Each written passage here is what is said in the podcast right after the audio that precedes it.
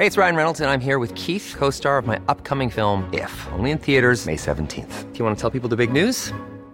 All right, I'll do. Sign up now and you'll get unlimited for $15 a month in six months of Paramount Plus Essential Plan on us. Mintmobile.com slash switch. Upfront payment of $45 equivalent to $15 per month. Unlimited over 40 gigabytes per month. Face lower speeds. Videos at 480p. Active Mint customers by 531.24 get six months of Paramount Plus Essential Plan. Auto renews after six months. Offer ends May 31st, 2024. Separate Paramount Plus registration required. Terms and conditions apply if rated PG. Tarde a tarde, lo que necesitas saber de forma ligera, con un tono accesible. Solórzano, el referente informativo.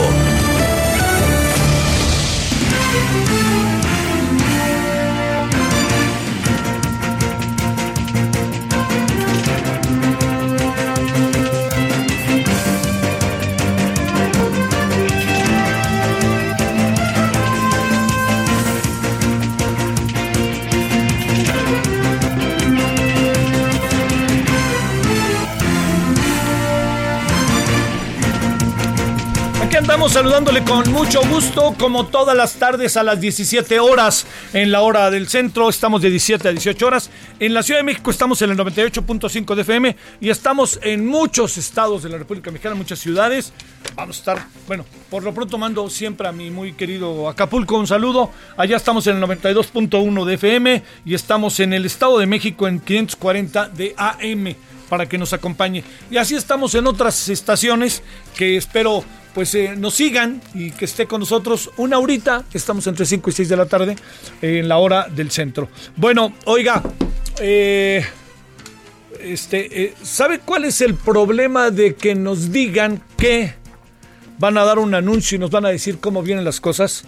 Que si no nos dicen algo nuevo, es ahí viene el lobo. Claro, dirá usted, están particularizando la decisión del gobierno federal.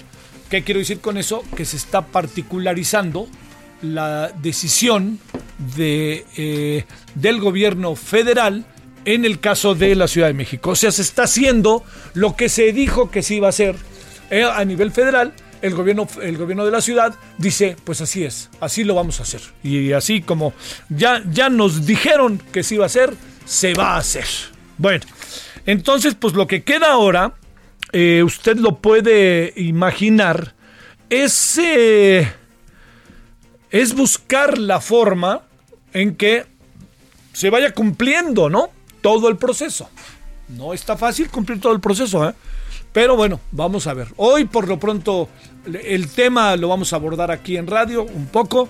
Vamos a abordar otro tema hoy en radio que me parece muy importante. Le hemos eh, pedido de nuevo a Fluvio Ruiz que esté con nosotros, usted y con, con, usted y con nosotros en la noche para que hablemos de qué significa esto de que tal cual no quiero no quiero equivocarme en la forma en que se, se menciona, pero eh, la CENACE, la Comisión Nacional de Energía, ordena inaplicar el acuerdo del 29 de abril. Eh, y entonces esto quiere decir que eh, se toman muchas decisiones que eh, no necesariamente están suficientemente, yo le diría, sustentadas, esa sería la palabra, sustentadas. Y en ese proceso de que estén sustentadas es como vale una decisión. O sea, yo, yo le puedo decir a usted, oiga, este, vamos a sacar al, al ejército. Si usted se da cuenta, el, el, presidente tuvo mucho cuidado hace un año, por ahí de marzo, de, eh, no me acuerdo, marzo mayo, plantear un avance constitucional que permitiría el decreto de hace algunas semanas de tener al ejército hasta el 2024, hasta el 27 de marzo de 2024. Pero en el caso del SENACE, en el caso de las energías limpias, pues este, como el otro día hablamos con Fluvio Ruiz, ¿no? No hay ni siquiera en la ley algo que impida el fracking. Es una decisión del presidente. El presidente dice, no fracking. Y pues no fracking. Pero si alguien hace fracking, no está violando la ley. Ese es un asunto. Me estoy refiriendo a las perforaciones petroleras, para que usted se dé una idea. Bueno, entonces, eh, yo le diría, ahí viene el lobo, ahí viene el lobo, es muy importante que no gasten la pólvora en infiernitos. Si va a venir algo, pues que venga. Si va a venir algo, pues ya. Y vayamos adelantando cosas, pero no hay, no hay mucho nuevo, digamos. ¿Qué, ¿Qué, es? Que ahí viene, esto sí está muy bueno para mucha gente, que ahí viene el tema de la apertura de las empresas cerveceras. Y créame que yo creo que eso no es que ni siquiera soy cervecero, ¿eh? sí me echo una cerveza por ahí. Soy, soy de Pacífico, de cerveza Pacífico que me gustan muchísimos. Este, y, pero es muy una vez a la semana máximo, y eso a veces. Eh, pero lo que le quiero decir con esto es que hay mucha gente que sí bebe cerveza y que la acompaña en sus alimentos. Hay otros que se ponen hasta las chanclas, pues ahora sí que cada quien su vida, va a ser su vida un papalote. Pero sobre todo lo que quiero poner énfasis es en que la industria cervecera en México es una industria importantísima, da empleo, eh, eh, consumo, toda una serie de cosas. Lo ideal sería decir a la gente, oiga, pues todo con medida. Eh, pues cada quien sabrá. También no, no vamos a estar persiguiendo a la gente de qué debe de hacer y qué no debe de hacer. Pero aquí viene la parte, como dirían los alumnos de la más sin embargo, aquí el asunto está en lo siguiente, en que se echa otra vez a andar la industria por ahí del partido del primero de junio y eso puede, bueno, más allá de los consumidores, yo le diría eh, algo muy importante es el hecho de que se echa a andar la industria. Es una industria muy importante. México es un país eh, por esencia cervecero, es reconocido a nivel mundial su, reconocida a nivel mundial su, cerveza. La Corona, si usted ha podido viajar por el mundo, yo la he visto en lugares realmente inesperados. Así que uno se sienta en un bar, este, una noche después de un trabajo y este, hijo, voy a parecer muy sangrón, pero bueno, en Moscú y de repente uno voltea y ve, ah, mira, hay cerveza Corona, ¿no? Eso le dice hasta dónde llega. Es una cerveza que recorre el mundo. Bueno, todo esto se lo planteo porque eh, se va a echar a andar esa industria. Y hay un asunto que, con el cual todavía hay un asunto más. Eh, eh, empieza a causar una... Empieza a causar mucha, mucho peso, mucho, mucha revisión. El tema de, del feminicidio y la forma en que el presidente lo ve y cómo lo ve de manera diferente o cómo ven con matices eh, las cosas eh, la secretaria de gobernación y cómo en este tema quieren ayudarle al presidente interpretando lo que el presidente piensa. El presidente dice lo que dice y él es responsable, como lo sabemos todos, de sus actos, responsable de todo eso. Pero aquí el asunto está en que cada vez tenemos eh, ante nosotros la impresa necesidad de que esto tenga una mejor definición del presidente. Porque, por ejemplo, el 90% de las llamadas son falsas, como dijo el otro día, pues eso sacudió y confirmó un poco lo que mucha gente piensa de esta parte en la cual están con el presidente, pero cuando aparecen estos temas la gente dice, ouch, pues de qué se trata. ¿Cómo es posible? Ya sabe todo eso, ¿no? Entonces, este es un tema que no se ha podido sacudir al presidente. Yo le, recuerde, recuerde algo que, eh, que me parece eh, como para contemplar, ¿no? Veámoslo. Antes de la pandemia hubo marchas de las mujeres, 8 de marzo. Y las marchas fueron intensísimas. Y buena parte de las marchas, además de las reivindicaciones de las mujeres, en todos los sentidos, estaban dirigidas al presidente. ¿eh? El presidente fue sujeto de la crítica de estas marchas. Fue un poco pensando de qué se trata o qué está pasando o etcétera, ¿no? Y ahora esta declaración del 90% de las llamadas son falsas, pues nuevamente colocó al presidente en el centro. Es un tema que tienen que resolver. ¿Y sabe por qué tienen que resolver? Porque acabando eh, la crisis fuerte de la pandemia, porque vamos a seguir con ella, vamos a seguir con el coronavirus, es de esos temas que van a aparecer. Se van a aparecer ahí otra vez. Porque la gente va a buscar, como en otros países del mundo está pasando, en España, por ejemplo, cómo salir a manifestarse manteniendo una, eh, un alto nivel, alto nivel de eh, participación política, pero alto nivel también de un profundo cuidado en lo que compete y corresponde a eh, la crisis de salud y a mantener las distancias y mantener toda esta parte, ¿no? Que tiene que ver con lo que estamos viviendo y los hábitos necesarios que estamos adquiriendo y que algunos de ellos ya son parte de nosotros. Bueno, oiga, aquí andamos agradeciéndole muchísimo que nos acompañe. Yo espero que, insisto, haya tenido un buen miércoles. Sé que está difícil, pero hay mucha gente que está haciendo un gran, gran trabajo en su casa los estudiantes están, muchos de ellos, esforzando profundamente para cumplir los requisitos. Los niños de 6, 7, 8 años, ahí están los papás, que están más nerviosos los papás que los, y las mamás que los niños. Este, están como muy inquietos los niños. El otro día me decían, oye, es que se pone más nervioso a la mamá y el papá que el propio niño. Y luego al rato el niño ya no quiere saber de su papá ni su mamá. Déjenme solo, como cuando yo estoy con mis amigos en la escuela. Así que bueno, pues todo eso perdóneme, forma parte de, lo que estamos construyendo hoy en día, ¿no? Y van a cambiar muchísimo las cosas a futuro. Eso lo va a ver usted.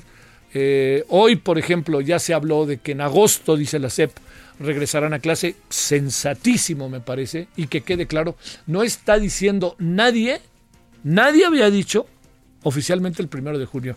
No es que quiera salir en defensa de la CEP, quiero salir en defensa de la verdad y de las cosas. Se dijo el primero de junio, pero todo dependerá de lo que determine la Comisión, la Comisión de Salubridad General Nacional. Entonces, ahí andamos. Bueno, aquí andamos agradeciéndole que nos acompañe. Le cuento cómo han estado las cosas en las últimas horas. Hoy en la noche el camino a la nueva normalidad. Estamos en el Heraldo Televisión, Canal 10, estamos cumpliendo un año. Eh, y también vamos a tener eh, otro de los asuntos que era eh, en la noche, vamos a tener el tema de la energía qué exactamente pasó con el sector energético y vamos a tener hoy, para que le adelante, una mirada sobre la seguridad vía Alejandro Ope, una mirada sobre el tema de las medicinas que vamos a abordar también próximamente en televisión y además una más, no, bueno, básicamente son esas dos conversaciones que vamos a, a tener el día de hoy. Bueno, oiga, gracias que nos acompaña, saludos, muchos, muchos saludos. Y este ánimo, este, echémonos para adelante, sigue avanzando el tiempo, muchas cosas parece que no caminan, y ahí al rato le cuento sobre la seguridad, lo que es querer ver el asunto como si estuviera uno avanzando, y como diría Alejandro Ope, olvidarse que se compara un mes con el otro y resulta que un mes tiene menos días que el otro. No, no, no, no, ahora sí que, pues en qué andan. Vamos ahí, le cuento cómo va la vida. Solórzano, el referente informativo.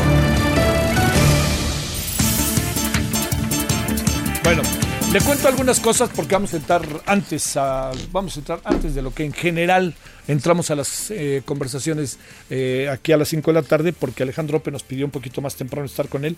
A ver, gracias a tres amparos promovidos por el Centro Nacional de Control de Energía, se da marcha atrás en las suspensiones provisionales que impidían a las plantas eólicas y fotovoltaicas que realizaran las pruebas preoperativas programadas para recibir una licencia que les permitiera conectarse a la red eléctrica. El secretario de Seguridad y Protección Ciudadana, Alfonso Durazo, presentó una cifra a la baja durante abril en cuanto a asesinatos en contra de mujeres, con un total de 70 asesinatos en comparación con los 78 registrados en marzo. La diferencia es solo de 8 casos, una disminución en plena cuarentena de alrededor del 10%. Me adelanto a lo que Alejandro Ope mandó de tweet. ¿Ya lo tenemos? Ah, bueno.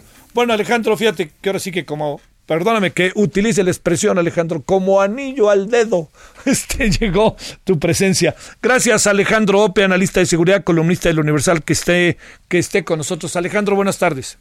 Buenas tardes, Javier. Buenas tardes, auditorio. Gracias. Hoy decías algo que me llamó la atención. Comparamos, ¿se puede comparar marzo con abril?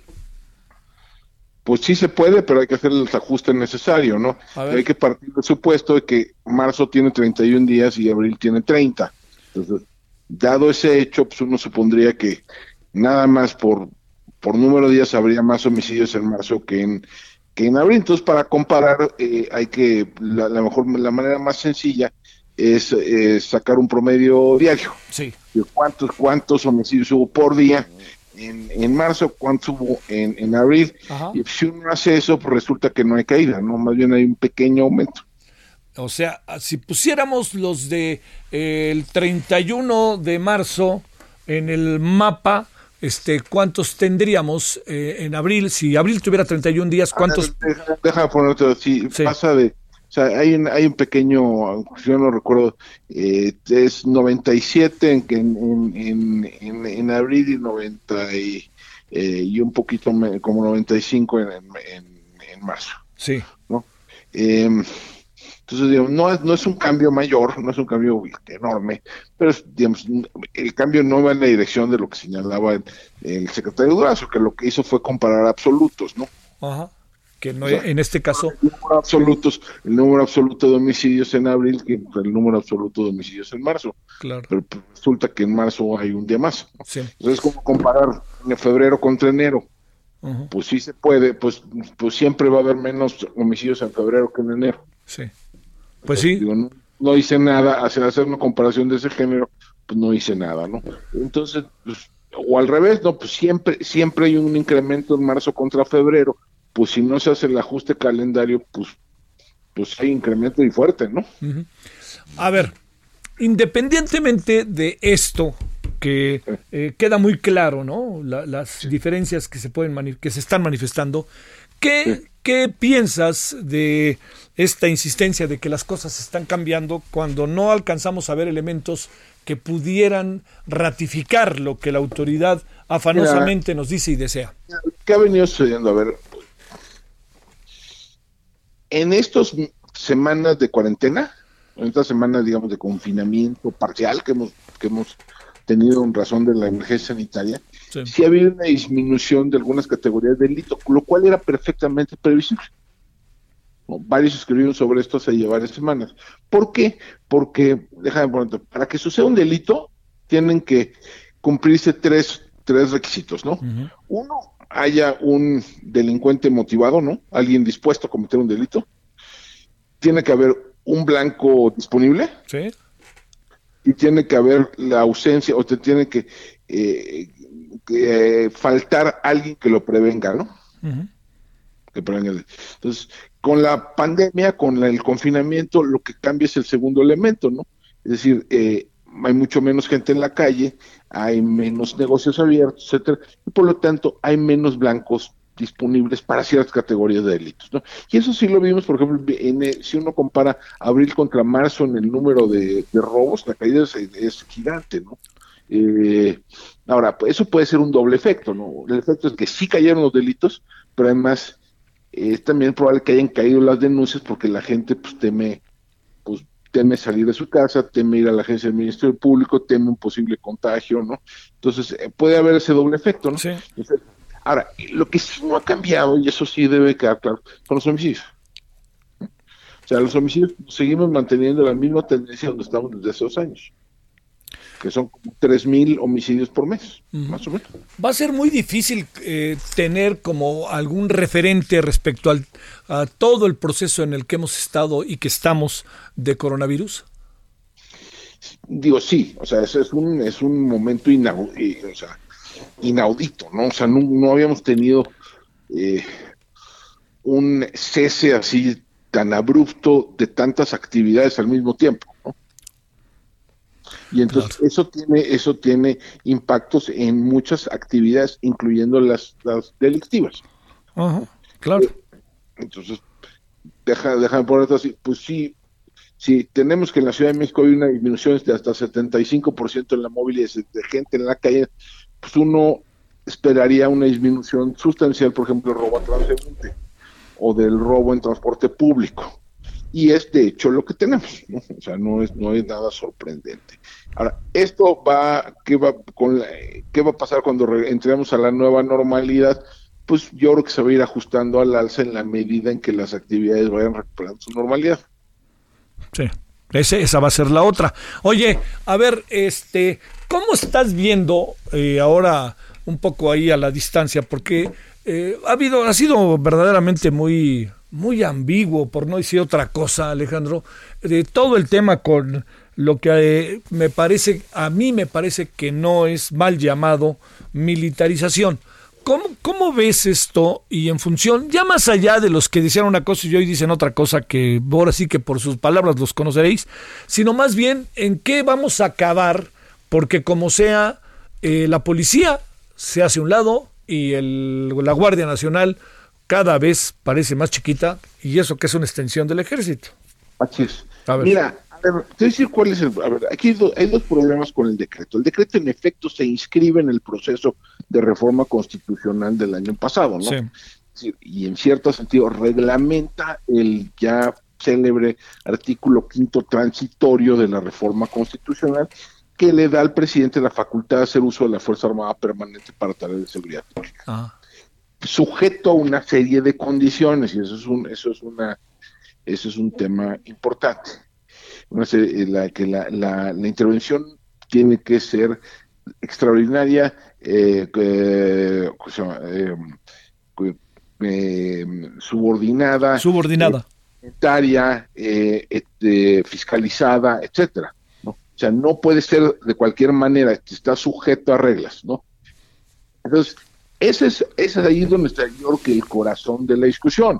Sí, en efecto, esto se aprobó el año pasado, o sea, el, marco constitucional se aprueba el año, el año pasado, pero de ahí no se deriva que el, que el Ejecutivo tenga la facultad para para hacer para emitir un decreto donde se brinquen las trancas eh, y use a las fuerzas armadas sin consideración de las reglas de los candados que ahí se establecen. ¿no? Es allí donde está el, corazón de esto. Ahora, más allá de esto, yo creo que aquí hay un, hay un problema de fondo, que es, una vez, a ver, una vez que estén utilizando las Fuerzas Armadas, sí.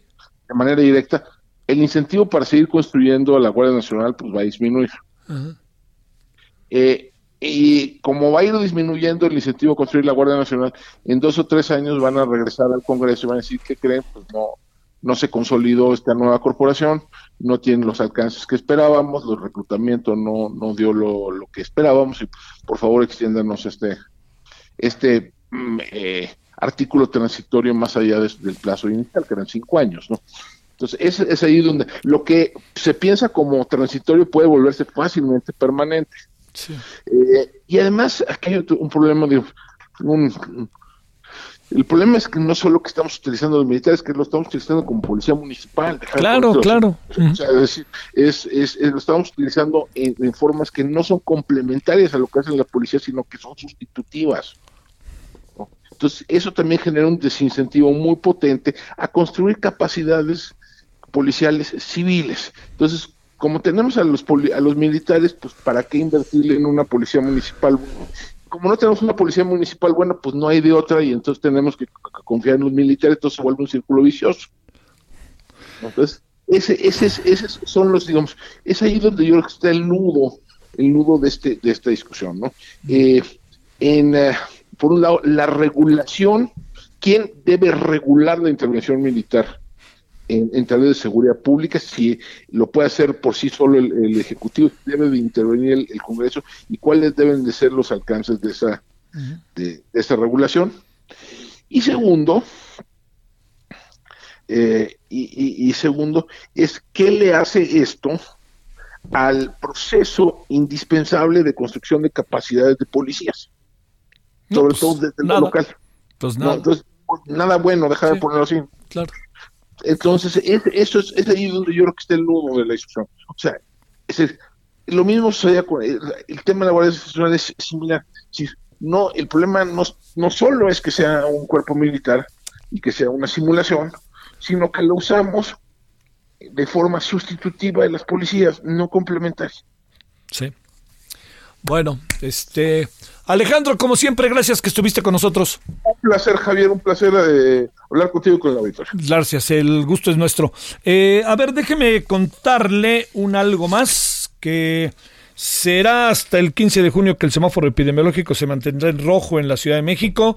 Sin embargo, a partir de junio, actividades como la fabricación, el transporte y la construcción podrán reactivarse, de acuerdo con lo dicho por la jefa de gobierno Claudia Sheinbaum esta mañana que otra cosa le cuento antes de irnos a la pausa, que la reactivación de la producción de cerveza en la capital del país, ya se lo contaba, ¿no? Se podría dar a partir de este 15 de junio. Yo dije primero de junio, le ofrezco una disculpa, 15 de junio. Aunque el próximo primero de junio pasaría otra cosa. Las autoridades federales podrían tomar la decisión de volver a fabricar esta bebida a nivel nacional. Y de otras cosas, eh, el presidente de Guatemala, Alejandro Yamatei, pudo haber expuesto la irresponsabilidad mexicana de no cancelar vuelos y no castigar la realización de ferias en la comunidad de Tapachula, Chiapas. De acuerdo con el, el mandatario, aseguró que ha habido un repunte en los casos de contagio en esta localidad y que debido a que la ciudad de Matamoros en Tamaulipas ocupa el primer lugar en casos positivos de COVID-19 y también en defunciones a causa de las enfermedades de coronavirus, la reapertura de las plantas maquiladoras, que mire que allá hay un buen trecho, hay una buena cantidad de ellas. La reapertura de las plantas maquiladoras de rama automotriz podría aplazarse hasta que la Comisión de Seguridad en Salud Pública tome una decisión en tal sentido. Bueno, esto es algo de lo que está pasando. Vamos a la pausa, regresamos en un momentito. Vamos a hablar sobre qué anda pasando con las enfermedades, cómo verlas y cómo atacarlas. El referente informativo regresa luego de una pausa.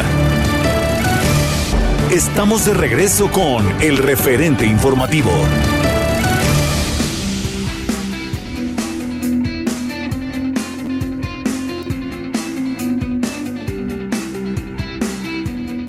Amigos del Heraldo Radio, ustedes saben que está comprobado que el 20% de los contagios por coronavirus pues llegan de la suela de los zapatos. Bueno, vamos a platicar con mi querida Adri Rivera Melo para que nos explique más a detalle. Adelante, Adri. Lo que dices es muy cierto, mi querida Moni. Desafortunadamente, el motivo o uno de los motivos más frecuentes de contagios por coronavirus viene por la suela de los zapatos de personas que llegan de la calle y entran a tu domicilio. Y España fue uno de los países más afectados por este tipo de contagio y desarrollaron un tapete esterilizador que se utiliza en hospitales y elimina el 99% de los virus, bacterias y principalmente del COVID-19. Recuerden, queridos amigos, que México superó el número de muertes que tuvo China. Por eso, aunque se levante la cuarentena, no podemos bajar la guardia y tenemos que seguir protegiéndonos con lo mejor, con productos de calidad. Este tapete que les estoy ofreciendo eh, es muy sencillo de utilizar. Hay que vertir el líquido esterilizador y colocar los pies durante unos 15 o 30 segunditos limpiándonos la suela de los zapatos en él. Y este tapete viene con un líquido que nos alcanza para dos meses aproximadamente. Su diseño individual pues mejora su acción y es sumamente práctico. Y tengo una oferta muy pues muy tentadora, una promoción que les va a interesar mucho a todos nuestros amigos. Porque si llaman en este momento al 800 23 mil les vamos a dar precio de lanzamiento y si pagan con tarjeta bancaria reciben gratis un esterilizador quirúrgico en aerosol para desinfectar el celular, la bolsa, la cartera. Y también invitarlos a que nos visiten en hospitalar.mx porque Novilce es la única compañía con productos de nivel hospitalario y no de uso doméstico, que esto hace una gran diferencia, amor. Así es, pues a marcar Adri 800 mil en este momento, ¿cómo ves? Así es, hay que invitar a todos nuestros amigos a que llamen. Repito el número 800 mil. Perfecto, gracias Adri. Gracias. Regresamos con Javier Solórzano, el referente informativo. Solórzano, el referente informativo.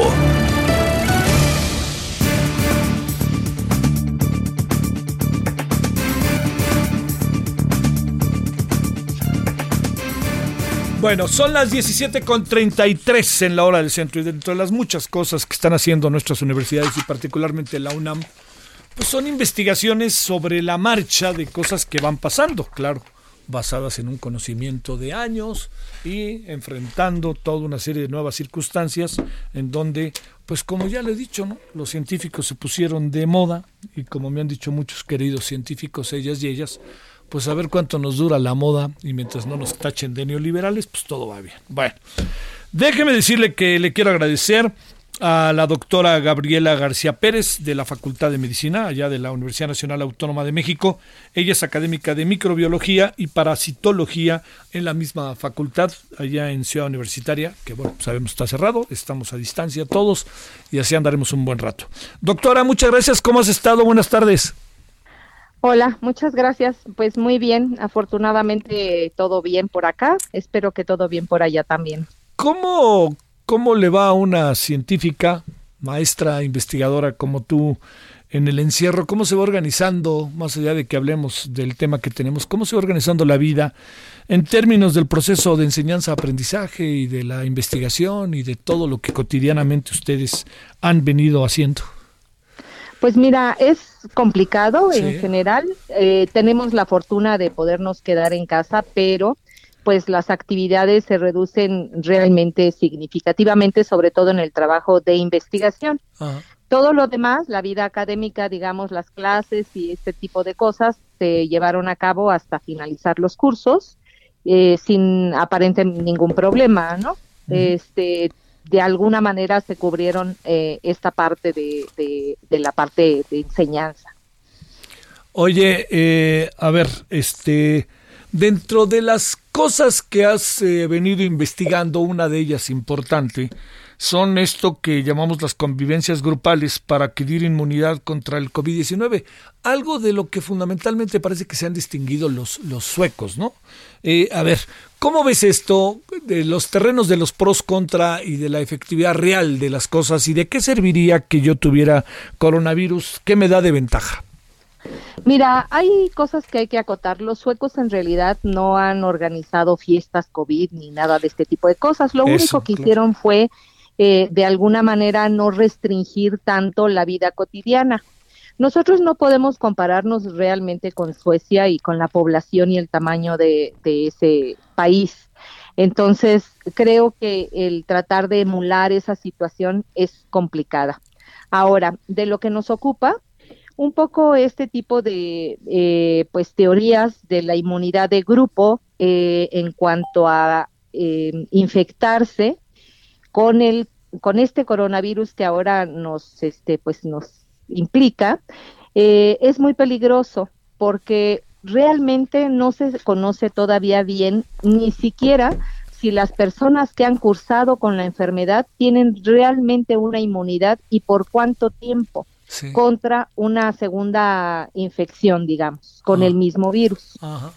Eh, esto es muy complicado porque este el estar, eh, digamos, cursando con la enfermedad y recuperarse no te garantiza que vas a tener inmunidad o por lo menos no se ha todavía determinado así con, con certeza si esta infección realmente como con otros virus pasa te da una inmunidad que al estar en contacto nuevamente con el virus ya no te eh, enferme.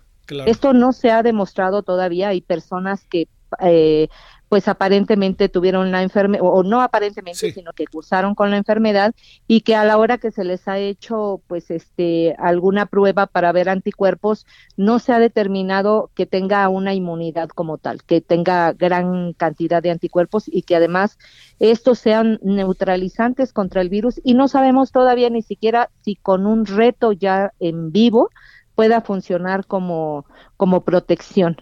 Entonces, eh, esto es muy peligroso si ahora estamos hablando de que este, hay personas que pretenden juntarse en un lugar con personas que tienen la infección para poder tener la infección y este pues tener adquirir la inmunidad de esa manera. Eso no es así no es tan fácil y además la enfermedad tiene muchas vertientes que todavía no se conocen. Día con día estamos conociendo y aprendiendo cada vez más cómo se comporta el virus y las diferentes poblaciones, cómo han respondido ante el reto de este virus. Oye, doctora, eh, a ver, eh, Gabriela, la, la parte que compete y que corresponde a este a este sueño, a esta esperanza, diría yo, de poder tener eh, paliativos, al menos, en un segundo momento una vacuna, ante el virus, eh, todavía no tenemos realmente certezas, ¿no? ¿O ya las tenemos? No en realidad. Hay algunos medicamentos que han servido bajo ciertas circunstancias, algunos de estos medicamentos que se tenían para otras afecciones virales o para otras afecciones que se han usado en general, muchos de ellos tienen un alto grado de toxicidad o de efectos secundarios todavía que no son como el medicamento ideal para poder llevar a cabo un tratamiento. Y además, pues están todavía en pruebas. La mayor parte de estos medicamentos están todavía estudiándose si al tratar a los individuos bajo qué términos puede funcionar y cómo sí y cómo no puede funcionar. Entonces, todavía estamos digamos que un poco verdes en esa parte. Hay muchas propuestas, hay muchos investigadores que están avanzando este, en diseñar nuevos fármacos dirigidos directamente contra este virus, pero no es tarea fácil, por supuesto. Oye, eh, eh, Gabriela, doctora, eh, la parte que, o sea, ni nos hagamos ilusiones de que la gente puede volver, ahora que está sobre todo puesto el fútbol muy en la mesa, de que la gente puede volver a los eventos fundamentalmente deportivos e incluso volver a los cines en función de todo lo que esto significa, ¿verdad? Claro, pues no no es lo adecuado, digamos, no es el momento por lo menos. En este momento creo que no es el momento adecuado en nuestro país, pues todavía vemos día con día que las cifras siguen subiendo, que las personas se siguen infectando. Eh, para como se ve la curva con los datos que se tienen, pues todavía la, la curva va para arriba. Sí, Este, de manera que es sería insensato eh, acudir a un evento masivo porque pues la probabilidad de que uno se pueda infectar es muy alta, ¿no? Y el reto sería que el sistema de salud eh, tampoco está preparado ni aquí ni en ningún lado, pero aquí este pues tenemos también muchos más problemas eh, para poder atender a las personas que pudieran estar eh, infectándose de esta manera masivamente. Entonces sería un gran reto que no se lo deseo a nadie porque ahí sí habría serios problemas para poder atender a todo mundo. Sí, la parte que corresponde a esto que me has mencionado en dos ocasiones, doctora, que es el momento, la cúspide, ¿no? El momento, eh, el momento climático. Eh, yo digo que nos, digo, no creo que haya mala fe, ¿no? Pero nos han dicho tantas cosas que de repente cuesta trabajo entender qué es lo que está pasando y además nos da por reinterpretar lo que nos dicen si nos viene bien, ¿no? Ya sabes cómo pasa con la condición humana. Por, te lo pregunto por lo siguiente. Estamos eh, lejos de, llegar a esa cúspide o, ya estamos en ella. ¿Qué alcanzas a apreciar en función del conocimiento que tienes, de lo que has visto, de los números que escuchas y sobre todo a sabiendas de que de repente nos dicen que hay una cantidad significativa de personas muertas que no se pusieron por COVID, pero que eran neumonía típica cuando no tenían idea de lo que venía después, o de un catarro, o de lo que se diga. Mira, es complicado, realmente es muy complicado si no se hacen pruebas suficientes como para poder determinar qué es lo que está pasando. Pues es muy aventurado poder dar cifras o decir, este, mañana salimos o en un mes o en dos. Eh, yo creo que es complicado y que el reto aquí es hacer un llamado a, toda la gente a la prudencia, a seguir las medidas de, recomendadas de mantener la, la distancia adecuada en no salir si no se tiene que salir, en eh, seguir todo este tipo de, estrategias de lavado de manos, de no tocarse la cara, de este, usar eh, la, em, el cubrebocas, que bueno, son algunas de las cosas que pudieran ayudarnos a eh, mantenernos sanos. Esas estrategias, digo, hace, hay mucha gente que tiene la necesidad de salir y que no se le puede impedir que salga porque vive del del día a día lo que hace. Pero pues guardar esta, e, esta, esta normativa podría ayudar a pues mantenerse lo más sanos el más tiempo que se pueda, ¿no? Hasta que esperamos tener un medicamento adecuado, apropiado y seguro o una vacuna que bueno, este pues todavía esto como como bien lo este, dije antes, lleva su tiempo para investigarlo, para probarlo, para ver que realmente no sea tóxico, que las consecuencias secundarias no sean peores que la, lo que se quiere remediar y este, tenerlo seguro para en producción además la producción de estos medicamentos posterior a que se asegure que ya son este, buenos y eficientes pues llevará un tiempo todavía. Entonces tenemos que guardar esa parte eh, de, de considerar que nuestro regreso a las actividades seguramente será bajo condiciones diferentes y que tenemos que guardar estas medidas de seguridad para protegernos a nosotros, porque en la medida en la que nosotros nos protejamos, vamos a proteger a los que tenemos cerca. y a todos, ¿no? Sí, claro. A ver, déjame plantearte un último asunto. Este, eh, la, es una carrera materialmente contra el tiempo, eh, muchas de las cosas que están pasando.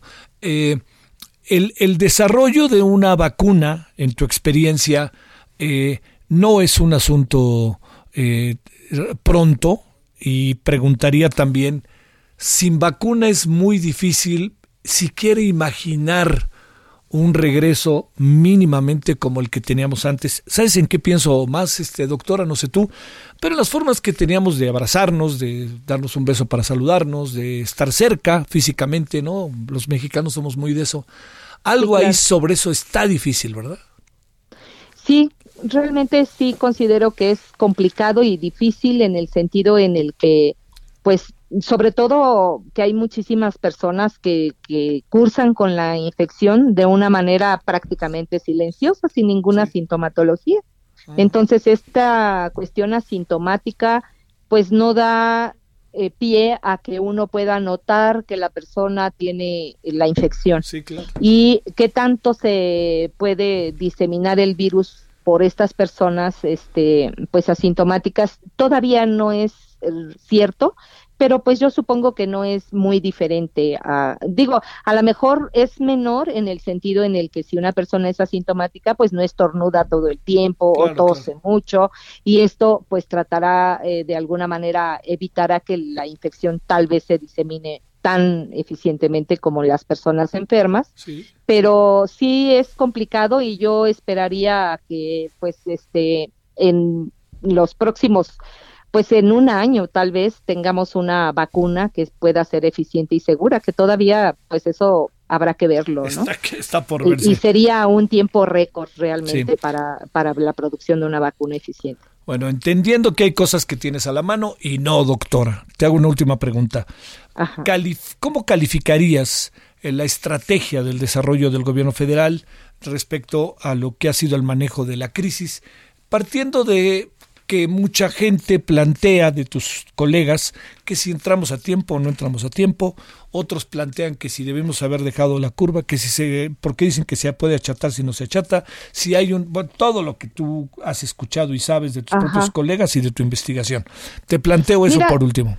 Yo creo que es complicado eh, saber exactamente cuál es la mejor estrategia ante una situación como la que estamos viviendo. Eh, creo que aquí el llamado que se hizo a la sociedad en, en términos generales y que empezaron pues muchas universidades a tomar la idea de mandar a sus estudiantes a su casa y que los profesores termináramos los cursos a distancia y este tipo de, de, de tratar de mandar a la gente que no era necesario tenerla circulando este, y que se mantuviera en sus casas, ayudó mucho a que esta situación se fuera dando paulatinamente y el encierro de alguna manera pues permitiera que esto funcione mejor. Es la, es la esperanza que uno tiene, ¿no? De, de poder decir, que, que, los que pudimos hacerlo a tiempo lo hicimos a tiempo y los que no lo hicieron a su tiempo será porque seguramente no pudieron o no tuvieron la suficiente información para hacerlo. Pero eh, yo creo que es muy difícil poder eh, hacer una evaluación digamos que fuera justa y, y, cualitativa de la situación y qué hubiera pasado si esto no se da de esta manera, ¿no? eh, esa parte creo que es complicada de hacer la evaluación, además de la cuestión económica que pues este está afectando a muchísima gente, ¿no? A todo a todo el mundo, de hecho. Doctora Gabriela García Pérez, de académica del Departamento de Microbiología y Parasitología de la Facultad de Medicina de la UNAM. Doctora, gracias por tu tiempo en esta tarde de miércoles. Pues un gusto y que todos estén bien. Tú también, doctora, y los tuyos. Gracias. Gracias. Bueno, son las 17 con 48 en la hora del centro. Solórzano, el referente informativo. Bueno, ¿Qué pasó exactamente en la Ciudad de México? ¿Qué fue lo que sucedió? ¿Qué es lo que se dijo hoy de una fecha muy, muy, muy cantada desde la semana pasada? El miércoles decimos, el miércoles decimos, bueno, ¿qué viene? pues lo tiene Ingrid Montejano para usted. Ingrid, ¿cómo has estado? Buenas tardes, adelante. Gracias, Javier. Excelente tarde. Pues sí, se, se estuvo anunciando y llegó la fecha. Y de lo que no llega a la fecha es cuándo va a terminar toda esta contingencia, por lo menos en la Ciudad de México y el área metropolitana. La jefa de gobierno presentó el día de hoy el plan gradual hacia la nueva normalidad. Aquí incluye la Ciudad de México y el área metropolitana debido pues a la cercanía y lo que sí se señaló es que la Ciudad de México permanece hasta el 15 de junio en semáforo rojo. Esto quiere decir que ninguna actividad eh, puede regresar, excepto las que ya se anunciaron que es minería, construcción, fabricación de equipo de transporte y aquí agregaron la producción de cerveza. Este, también algunos parques que a partir del primero de, junio van a poder dar, este, bueno, estar abiertos siempre y cuando no rebase el 30% de su capacidad. Y pues algo también súper importante, eh, el, el, regreso a clases en la Ciudad de México y área metropolitana no va a ser hasta agosto debido a que se espera a que el semáforo llegue al color verde. Entonces hay que pasar estas etapas que es del rojo al naranja, del naranja al amarillo y ya hasta que esté en el color verde que se prevé para estas fechas de agosto, pues los niños podrán, niños y jóvenes podrán regresar a la escuela, Javi. O sea, a ver, nada más Ingrid, para que esto quede claro. Si, había, la, hoy la SEP dijo que por ahí del mes de agosto, o sea que por lo pronto la parte final del curso, de este curso va a ser este no presencial, ¿verdad? Así es, sí, van a seguir pues desde casa, a distancia. Eh, se había dicho a nivel federal que se iban a retomar las actividades escolares una vez que esté el semáforo en verde, que es el último escalón del semáforo. Pero la jefa de gobierno hoy dijo que esto se prevé que va a suceder hasta agosto. Eso quiere decir pues que hasta agosto podrían regresar a las actividades presenciales en las escuelas. Claro, lo que quiere decir que, bueno, también es, no, no digo un volado, pero también es un asunto por definirse, ¿no? O sea, no sabemos si vaya a ser agosto, pero lo que queda claro es que ya no va a ser el regreso ni el primero de junio, ni el 15 de junio, etcétera, y que cada estado estará decidiendo según el sapo es la pedrada, ¿no? Efectivamente, recordemos que todo esto, como lo ha dicho la jefa de gobierno, no es una regla. Dependemos de cómo se vaya dando el semáforo, cómo vaya disminuyendo los casos y la hospitalización también disminuya y dependiendo de eso se va a ir cambiando y por eso se hizo una tabla en donde en cada color se van a ir retomando diferentes actividades, se van a tomar diferentes estrategias como el regreso a las oficinas de gobierno, los horarios escalonados, las aperturas de cines, hoteles, gimnasios, todo va a ir dependiendo de cómo vaya evolucionando en estas semanas, pues los contagios y las cifras que diariamente se dan. Te mando un saludo Ingrid, gracias, buenas tardes. Excelente tarde también, gracias. Gracias. Bueno, ahora a las 17.52 estamos por terminar. Le, le cuento que nos vamos con Misael Zavala porque hoy hubo una comparecencia virtual de Marcelo Obrard y él, Misael, nos cuenta los detalles allí en el Senado. ¿Cómo estás, Misael?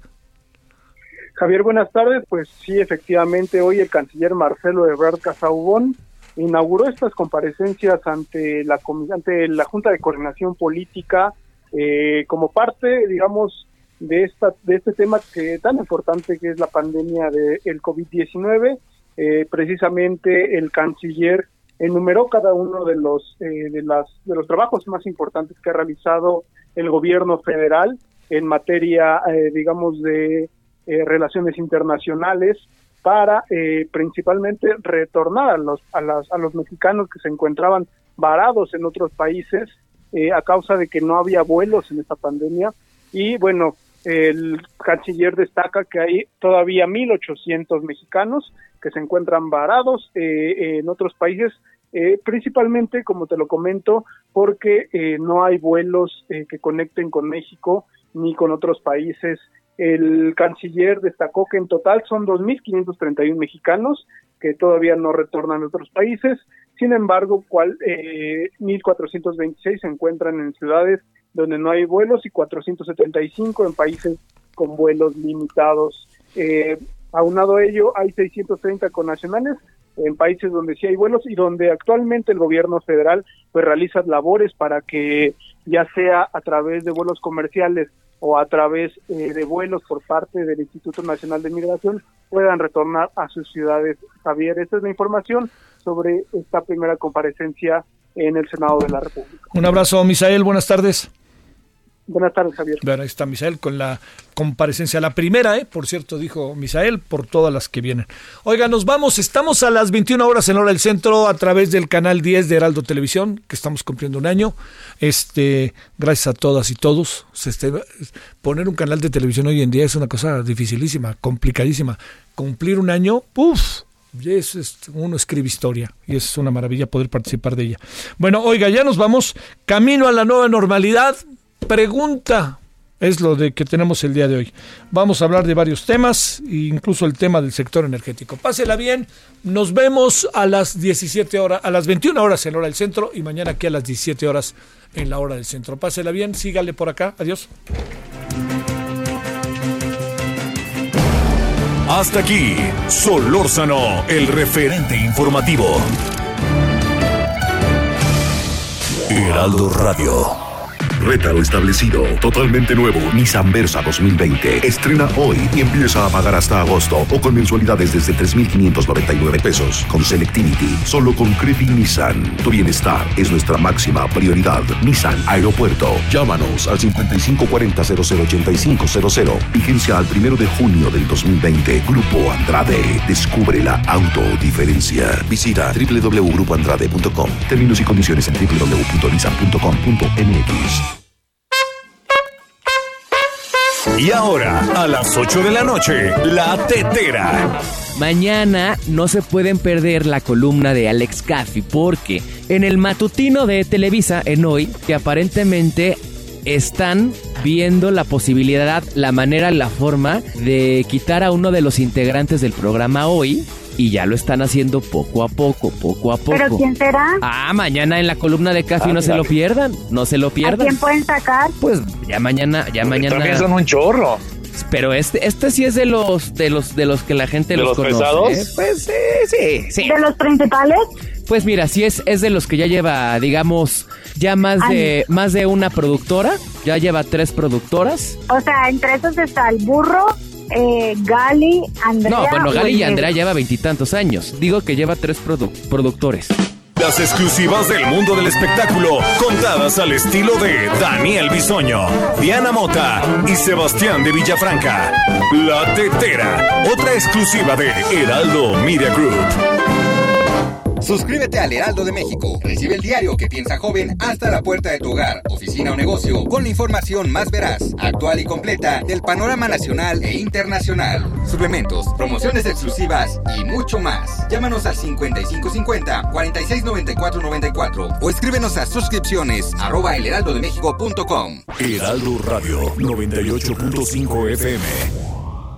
Somos un México solidario que protege a todas y todos. Frente al coronavirus, apoyemos a las personas con discapacidad con sus medidas de higiene y extrememos las nuestras. Ayudemos con sus compras y trámites y estemos atentos a sus necesidades si llegan a enfermar. Si tú vives con alguna discapacidad, desinfecta tus dispositivos de asistencia y define quién te asistirá si enferma tu cuidador principal. Y por favor, quédate en casa.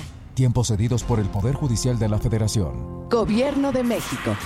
Marisol Gacé, ya traigo las fotos tamaño infantil. Ay, qué bueno, Pepe Gordon, qué lata con la musa burocrática. Este domingo en la hora nacional hablaremos sobre poesía y arqueología de la lengua. Estarán con nosotros la poeta Miriam Moscona, el actor Joaquín Cosío y en la música el maravilloso grupo Separado. Los esperamos este domingo a las 10 de la noche en la hora nacional. Crecer en el conocimiento. Volar con la imaginación. Momentito, faltan dos copias del programa y la factura del tostador. Esta es una producción de la Subsecretaría de Gobierno de la Secretaría de Gobernación, Gobierno de México.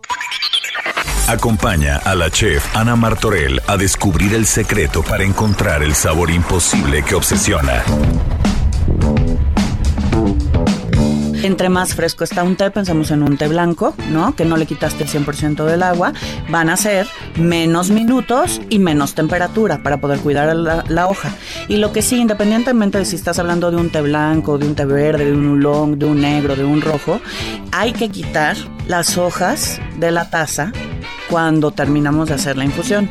porque si no, esa hoja sigue trabajando. Y entonces el típico restaurante, que me disculpen los, los amigos restauranteros, pero es la verdad, vas, tomas un, tomas un té, tu primera taza sabe, sabe espectacular porque tienen un buen té. Y como nunca te quitaron las hojas, tú te sirves tu segunda taza y ya sabe horrible, sabe amargo. ¿Qué fue lo que pasó? No es que el té haya cambiado de calidad, es, que, la cantidad de tiempo que dejaron en el agua pues hizo que se, que se oxidara y sabe amargo y ya no sabe rico. Gastrolab por Heraldo Radio, una estación de Heraldo Media Group. Experiencias Gastrolab junto con Cascabel te invitan a poner un granito de sabor y ayuda. Ofrecemos un recorrido en donde la chef Lula Martín del Campo nos lleva de la mano a través de los ingredientes y elementos que nos dan identidad como país. Un menú de cinco tiempos con maridaje a un costo de 1,200 pesos por persona. Haz tu pedido y ayuda. 55 41 85 78 84. No olvides a nuestros niños en esta contingencia. El 20% de la venta total total de este paquete será donada a instituciones de niños en situaciones vulnerables a través de Fundación Grupo Andrade. Experiencias Gastrolab, junto con Cascabel de la chef Lula Martín del Campo, 55840870. Experiencias Gastrolab.